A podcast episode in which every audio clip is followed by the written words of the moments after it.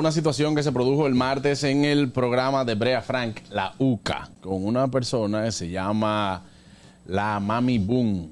¿Cómo? Recibo una llamada de la producción de Brea Frank. Eh, Juan Carlos, mira, necesitamos que nos haga una llamada como Luis Abinader. Eh, quiere hacer una petición. Bueno, yo hice un video pidiéndole al presidente Luis Abinader que sea el padrino de mi bebé. Y tenemos en línea al presidente Luis Abinader Corona. Para nosotros es un honor, Dios. fíjate, por la situación actual, el país. Como yo estoy ahora mismo, no puedo ni siquiera ser eh, eh, padrino de, de los sobrinos.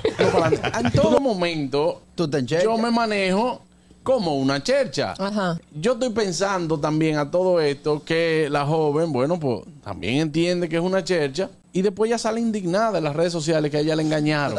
Que yo sé que muchas veces que hacemos contenido en las redes sociales simplemente porque queremos hacernos viral, no comparto ese tipo de contenido en mi programa, en este, que lo pago yo.